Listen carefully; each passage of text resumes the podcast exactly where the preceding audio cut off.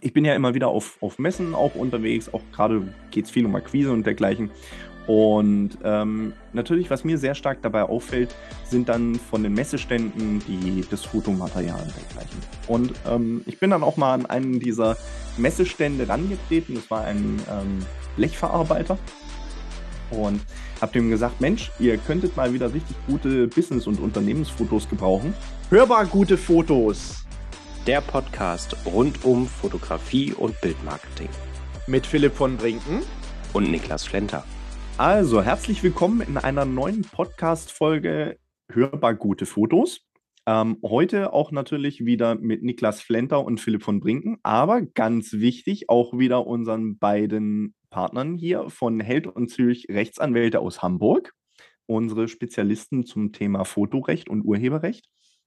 Ähm, ich hatte vor kurzem ein Erlebnis. Ähm, ich bin ja immer wieder auf, auf Messen auch unterwegs, auch gerade geht es viel um Akquise und dergleichen. Und ähm, natürlich, was mir sehr stark dabei auffällt, sind dann von den Messeständen die, das Fotomaterial und dergleichen. Und ähm, ich bin dann auch mal an einen dieser Messestände rangetreten. Das war ein ähm, Blechverarbeiter. Und habe dem gesagt, Mensch, ihr könntet mal wieder richtig gute Business- und Unternehmensfotos gebrauchen. Und dann guckte mich der Marketingleiter sehr verwirrt an und sagte, wieso? Sag ich, naja, ganz einfach, ähm, die Fotos, die ihr da verwendet mit Edelstahl und allem Möglichen, da sieht man überall noch schön das Adobe-Wasserzeichen drauf. Die sind garantiert nicht so von euch geschossen. So, und da, da komme ich jetzt, glaube ich, so, so ein bisschen zu dem, zum Kernpunkt der Frage. Was passiert denn oder worauf muss man denn jetzt genau achten? Weil das ist ja eigentlich, ist es eine, also aus meiner Sicht eine, eine klare Urheberrechtsverletzung, wenn im Prinzip jetzt hier Bilder irgendwie aus dem Internet verwendet werden, von Stockfotos oder Google-Suche oder was auch immer, und man die fürs eigene Unternehmen verwendet. Was kann denn da passieren? Frage an dich vielleicht, Heiner. Hm. Also das ist äh, tatsächlich ein Thema, von dem man verwundert ist, wie häufig das immer wieder auftaucht. Nicht? Das, eigentlich sollte ja jeder wissen, dass man aus dem Internet sich keine Fotos rauskopieren kann, um sie dann für eigene Zwecke zu verwenden. Also wenn man sowas vom Richter diskutiert, dann sagt er ja, aber verschulden brauchen wir nicht zu sprechen. Das muss heutzutage einfach jedem klar sein, dass man nicht einfach Fotos verwenden darf, ähm, ohne vorher gefragt zu haben und vielleicht auch eine Lizenzgebühr dafür gezahlt zu haben. Das geht einfach heutzutage nicht mehr. Und ähm, insofern dein Fall ganz klar spricht für eine Urheberrechtsverletzung. Es könnte natürlich auch sein, dass jemand tatsächlich eine, äh, eine Nutzungslizenz äh, erworben hat und dann sich einfach nur das falsche Foto rauskopiert hat von dem, äh, von dem Stock-Anbieter. das kann natürlich auch sein, aber ähm, gehen wir von dem anderen Fall aus, dass er einfach keine Lizenz hat, dann ist das natürlich eine Urheberrechtsverletzung und für ihn auch sehr gefährlich, denn ähm, die, die Nutzungsgebühren, die man auf so einem Portal zahlt, die sind ja meist dann doch überschaubar, ne, je nachdem, bei welchem Portal man ist. Aber äh, wenn man das alles unberechtigt macht, dann setzt man sich natürlich der Gefahr aus, dass die Kosten deutlich höher werden, weil man dann eine Abmahnung durch eine anwaltliche Vertretung des Rechteinhabers riskiert. Und dann kommen da doch deutlich höhere Kosten auf einen zu. Ne? Dann kommen halt als Schadensersatz nicht nur das, zu, äh, das auf einen zu, was man sowieso hätte zahlen müssen für die Nutzung, ähm, sondern es kommen möglicherweise noch Aufschläge dazu. Ne? Zum Beispiel, weil man den Urheber zu nennen, wenn man das denn machen muss nach den Lizenzbedingungen des, des Stock-Anbieters. Oder äh, auf jeden Fall kommen mit Sicherheit die Anwaltskosten dazu. Ne? Und das kann dann auch schon ein Betrag sein, der locker in den vierstelligen Bereich geht. Mhm. Ähm, Gibt es da, gibt's da eine, eine Abgrenzung, würdest du sagen, zwischen, sage ich mal, dem privaten Recht Bild, Bilderklau oder ähm, sage ich mal, wenn ich als Unternehmer oder Unternehmen agiere, weil ich sehr viel so gerade auch in Seminaren zum Beispiel die Frage gestellt bekomme, ja, wenn ich das jetzt irgendwie über mein eigenes Social Media ähm, verteile, LinkedIn, Facebook, was auch immer, wo ich aber auch geschäftlich auftrete, dann kann ich ja immer noch sagen, naja, das ist ja privat passiert, ist ja nicht so schlimm, macht ja jeder.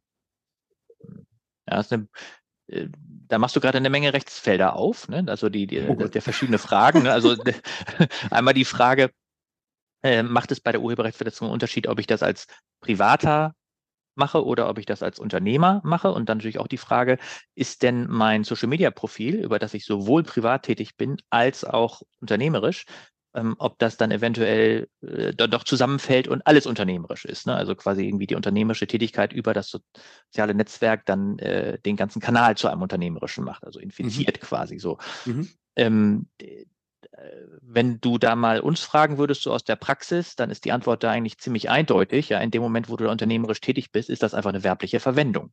Mhm. Und dann ist es halt keine private Verwendung mehr. Und dadurch kommen dann sicherlich höhere Ansprüche auf einen zu, als wenn man es nur privat verwendet hätte. Aber natürlich ist auch die private Verwendung ähm, in einem Rahmen, der nach außen sichtbar ist, äh, eine Urheberrechtsverletzung, keine Frage. Ne? Mhm. Eine Urheberrechtsverletzung, die auch verfolgt wird, um es ein bisschen mhm. einzuschränken, ja. Mhm. Ja, aber im, im, Prinzip kann man dann sagen, also sobald ich, ähm, sage ich mal, gewerbliche Themen über auch selbst ein privates Profil teile, ist es dann automatisch als werbliche Nutzung einzustufen.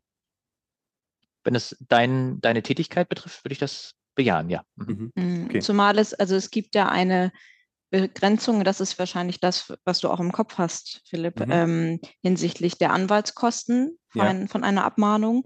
Eine solche Begrenzung kommt aber wirklich nur in Betracht, wenn es bei dem Nutzer, wenn es sich bei dem Nutzer um eine natürliche Person sogenannte handelt. Das heißt, sobald wir eine, zum Beispiel ein Unternehmen, eine GmbH oder ähnliches haben oder mhm. auch nur eine andere Firma, dann fällt das schon mal raus. Außerdem ähm, betrifft das Nutzungen oder diese, diese Begrenzung kommt nur in Betracht bei Nutzungen, die der Gesetzgeber hat es blöd formuliert, weil negativ nicht gewerblich oder selbstständig ist die mhm. Tätigkeit. Mhm. Also das heißt, sobald es komplett nur privat ist und das nur die rein private Facebook-Seite von einer Einzelperson ist, dann kommt eine Begrenzung in Betracht, ansonsten mhm. nicht. Aber kurz zusammengefasst, ist es eigentlich relativ egal, ob es jetzt, sage ich mal, im privaten Bereich ist oder auch im, im unternehmerischen Bereich. So oder so handelt es sich um eine Urheberrechtsverletzung und man kann nicht einfach sagen, okay, ich habe das alles privat gemacht, ja, ist ja nicht so schlimm. Hoppla.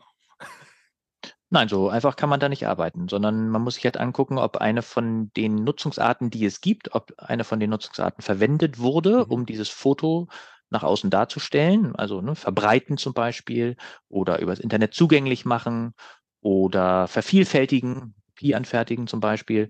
Ähm, dann hast du halt äh, sofort eine Nutzungsart, die nicht gestattet ist und mhm. eigentlich bräuchtest du für Nutzungsrecht, wenn du es nicht hast, ist es eine Urheberrechtsverletzung, klar. Mhm.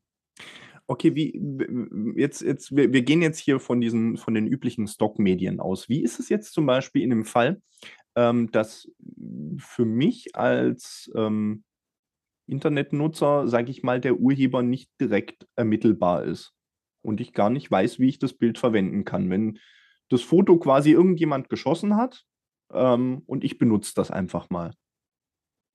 Mhm. Also die klare Antwort lautet einfach, nicht benutzen. Ganz genau. Das war auch mein Gedanke. Wenn du es ja. nicht herausfinden kannst, dann ist die Folge, mach es nicht und nicht okay. nutz es und sag hinterher, ja, wusste ich ja nicht, von wem das ist. Mhm. Das ist keine, keine Entschuldigung. Ja. Mama, hat, Mama hat früher immer gesagt, Dummheit schützt vor Strafe nicht. Ganz ja. genau, da war sie sehr klug.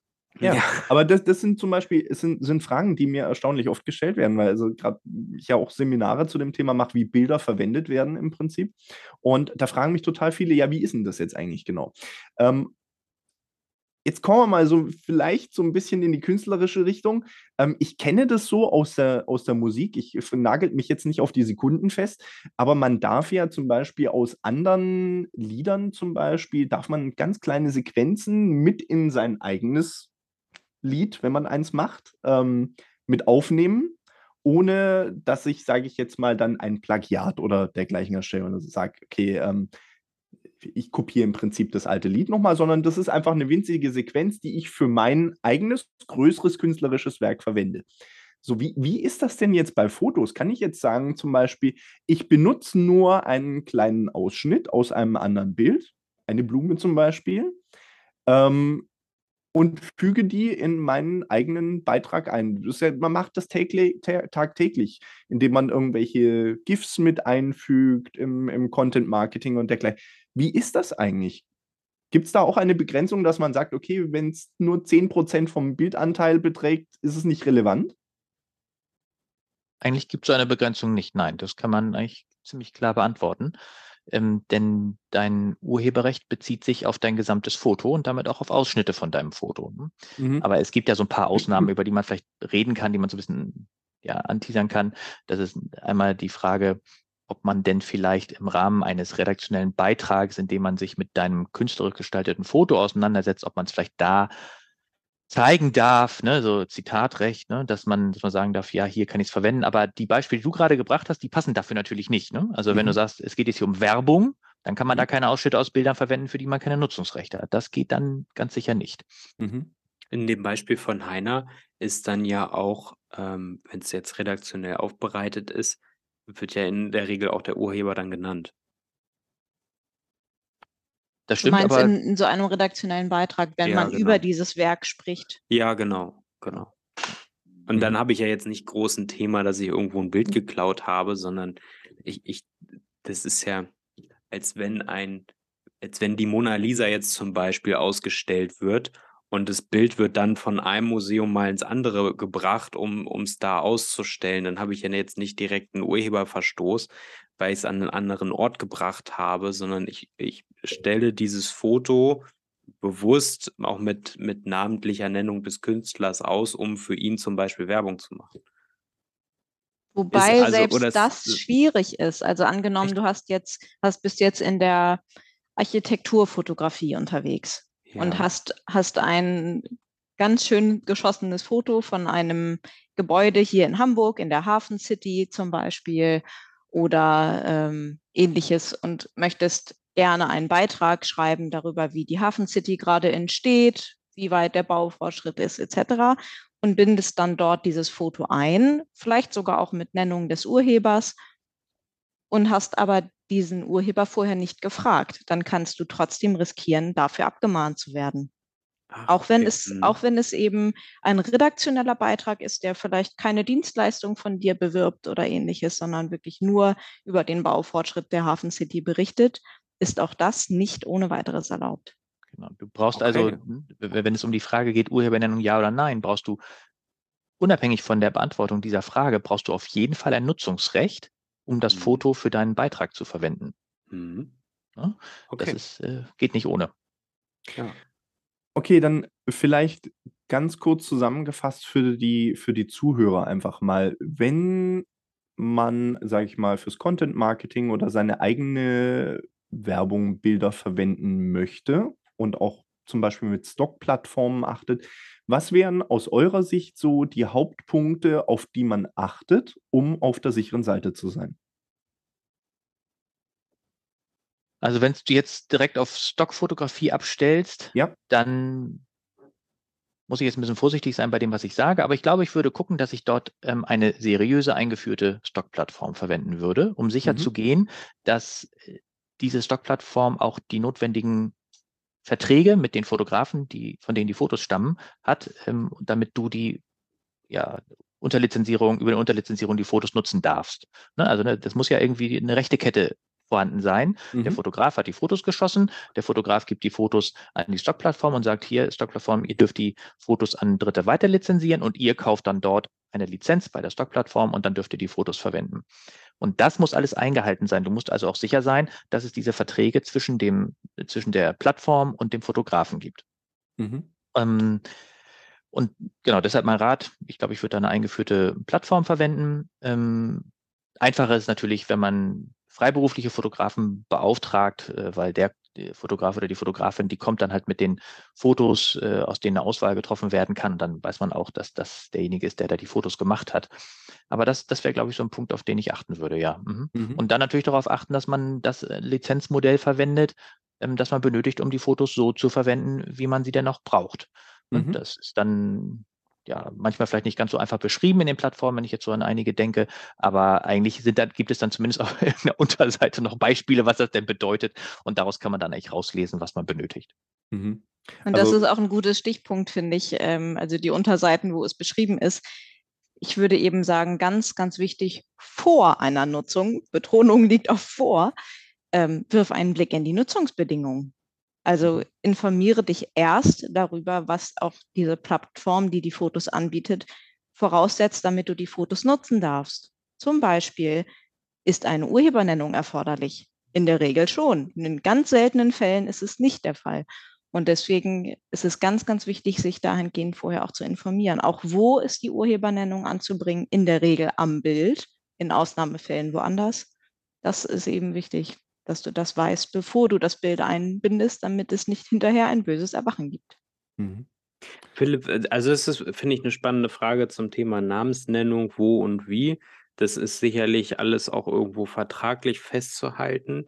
Aber ich zum Beispiel möchte gar nicht, dass, dass mein Name unter jedem Bild auf der Homepage auftaucht, was ich gemacht habe, weil ich finde, das zerstört so ein bisschen die, das Bild. Also ich finde, die Bilder sollen dann irgendwie alleine stehen. Aber was ich möchte, ist, dass sie, dass ich im Impressum zum Beispiel genannt werde als Quelle. Philipp, wie machst du das bei dir? Ja, also im Prinzip ähnlich. Ähm, ich bin auch nicht der Freund von Logos in, in Bildern und dergleichen, ähm, beziehungsweise da auch nochmal direkt den, den Namen drunter zu hängen. Es ist auch ähnlich dann mit, mit dem Impressum und dergleichen, dass ich sage, okay, ich möchte zumindest im Impressum genannt werden, beziehungsweise wenn es Social-Media-Beiträge sind, dann halt einfach in den Fotocredits zu den, zu den jeweiligen Beiträgen. Aber ich, ich denke mal äh, generell äh, für, für alle, die zuhören, ein ganz, ganz wichtiger Punkt, einfach egal welche Bilder, egal wo man sie her hat, auf jeden Fall zuallererst prüfen, wo ist die Quelle? Ist die Quelle seriös? Ist sie tatsächlich sogar vielleicht der Urheber? Und zu gucken, passt das Lizenzmodell eigentlich zu dem, wie ich es verwenden möchte? Nutze ich es privat? Nutze ich es kommerziell? Will ich es in einem Buch abdrucken oder dergleichen? Das sind Sachen, die einfach geklärt sein müssen, sonst hat man am Schluss vielleicht eine Abmahnung und eine finanzielle sehr böse Überraschung. Ähm, wie ich gehört habe, ja schon so im Bereich vierstellig teilweise schon, ähm, könnte also durchaus teuer werden. Und das muss man auch sagen, die, die Stockanbieter, die gucken sich das an. Also mhm. ist nicht so, dass dann gesagt wird, äh, einmal gekauft ist mir egal, sondern da wird sich, da schauen die schon ziemlich genau nach, ähm, wofür die Fotos verwendet werden und ob denn derjenige, der die Fotos verwendet, auch entsprechende Nutzungsrechte hat. Ne? Denn ihr dürft ja nicht vergessen, man kann nicht nur über das Stockfoto an das Foto kommen, sondern jemand, der eine Lizenz erworben hat und das Foto berechtigterweise verwendet, bei dem kann man es natürlich auch von der Webseite sich runterkopieren und dann verwenden. Das ist natürlich auch unberechtigt dann. Ne? Ja, ja. Ja, da gab es tatsächlich sogar einen sehr, sehr spannenden Fall dazu ähm, vor kurzem. Ähm, da hat, ich glaube, es war ein, ein britischer Fotograf, hat einen äh, Airbnb-Anbieter verklagt, weil dieser Airbnb-Anbieter ähm, ein Foto gemacht hat aus seiner Wohnung, wo man einen Teil einer Fototapete gesehen hat. Und mhm. Achtung, diese Fototapete war von besagtem Fotografen geschossen. Und dieser hat tatsächlich den Rechtsstreit auch gewonnen und hat am Schluss Geld dafür bekommen, dass im Prinzip auf einem Foto von einem Foto ein Foto verwendet worden. Ja. Aber, aber äh, ich muss ein bisschen einschränken, das ist die erste Instanz. Die zweite Instanz ist, glaube ich, letzte Woche, ich, zumindest ich habe es diese Woche gelesen, ja? dass das OLG, ich meine das OLG Düsseldorf, gesagt hat, nee, also äh, so weit kann man dann doch nicht gehen und äh, hat das abgewiesen. Mhm. Okay, aber das ist, das ist vielleicht ein, ein sehr, sehr interessanter Fall. Äh, vielleicht können wir das noch, noch mit, mit kurz einstellen. Wie, wie seht ihr das? Also wenn ich jetzt zum Beispiel irgendwo Bilder, der, der Rechts, das, das Rechtsfeld ist ja da unglaublich hoch wenn ich jetzt in meinem Bild, einem Bild einer anderen Person oder es tatsächlich vielleicht sogar Gesamtteil meiner, meines eigenen Bildes ist, also ich kenne einen total guten Fotografen, der macht zum Beispiel, dass er Personen ablichtet vor Werbeplakaten, die ab, also das, das passt einfach. Ähm, es ist schwer zu beschreiben, aber im Prinzip hat man im Hintergrund das Bild eines Werbefotografen aus dem ein neues Bild entstanden ist. Was passiert denn dann eigentlich? Also, wie, wie seht ihr beide das? Ich würde sagen, ein wichtiges Stichwort ist da die sogenannte Panoramafreiheit. Ja. Das ist noch wieder so ein ganz dubioser Rechtsbegriff. Und da geht es darum, dass äh, zum Beispiel auch Gebäude, die sich ja die öffentlich zugänglich sind oder du spazierst einfach vorbei und machst von außen ein, ein Foto von einem Gebäude, dann ist das grundsätzlich erlaubt. Und es gab auch einen ähnlichen Fall mit einem Kreuzfahrtschiff. Ich meine, wenn ich mich nicht irre, war das die, war das die AIDA? Könnte mhm. sein. Ähm, ist, glaube ich, auch ein ganz bekannter Fall.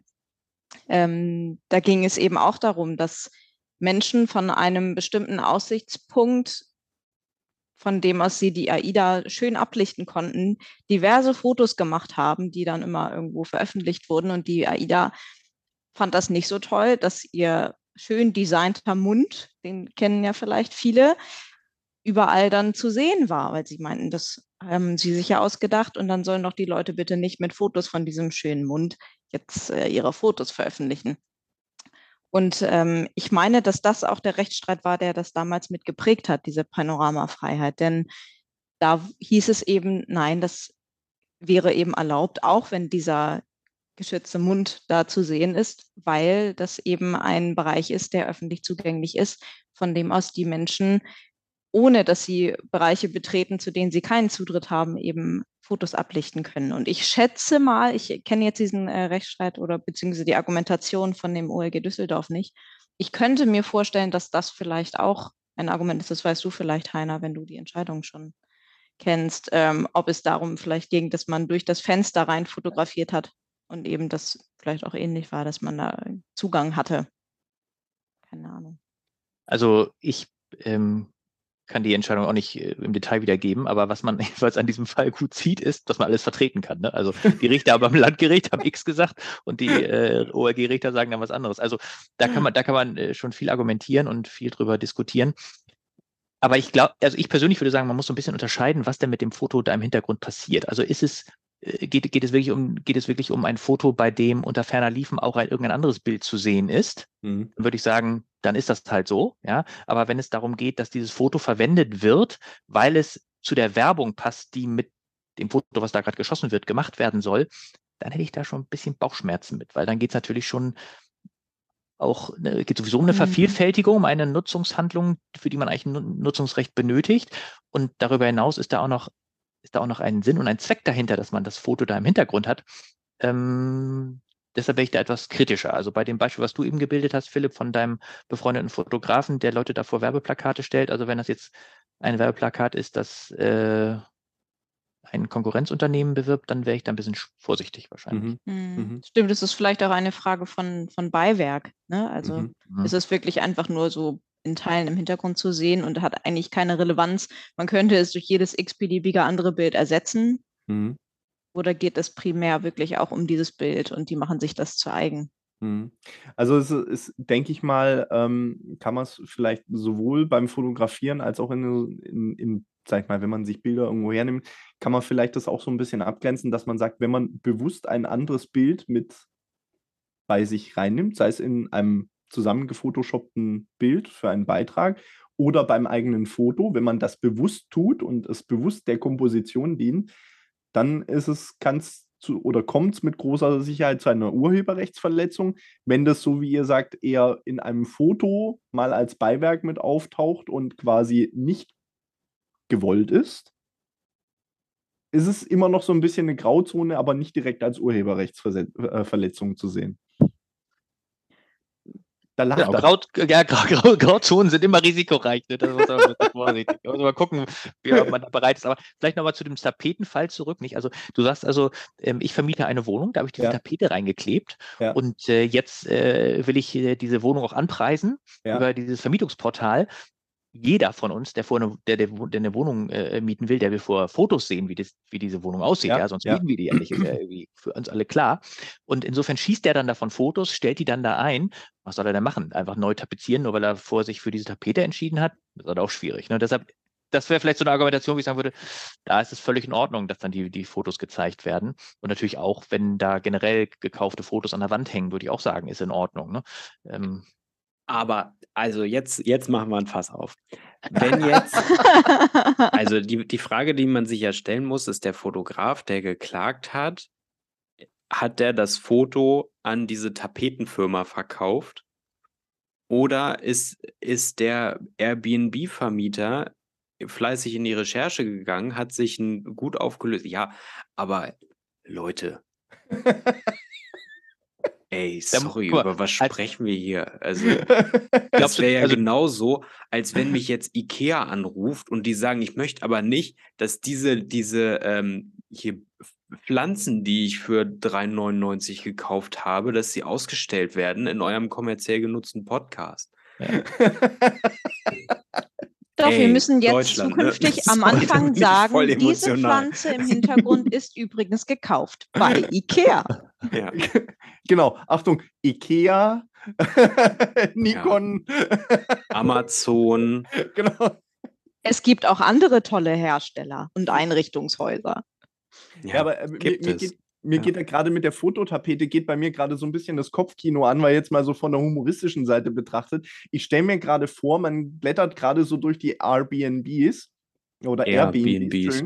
Ähm, man blättert da gerade so durch und sieht dann eine verpixelte Fototapete im Hintergrund. Da denkt man sich doch sofort, das ist nicht jugendfrei. Das stimmt. da will ich nicht Das wohnen. stimmt. genau. Oder da an. möchte ich wohnen. Kommt, kommt auf die Zielgruppe an. Ausprobieren. genau, ausprobieren. Okay, wieder ein sehr, sehr erhellender Podcast. Ähm, danke wirklich an euch beide wieder. Es war richtig schön, euch dabei zu haben.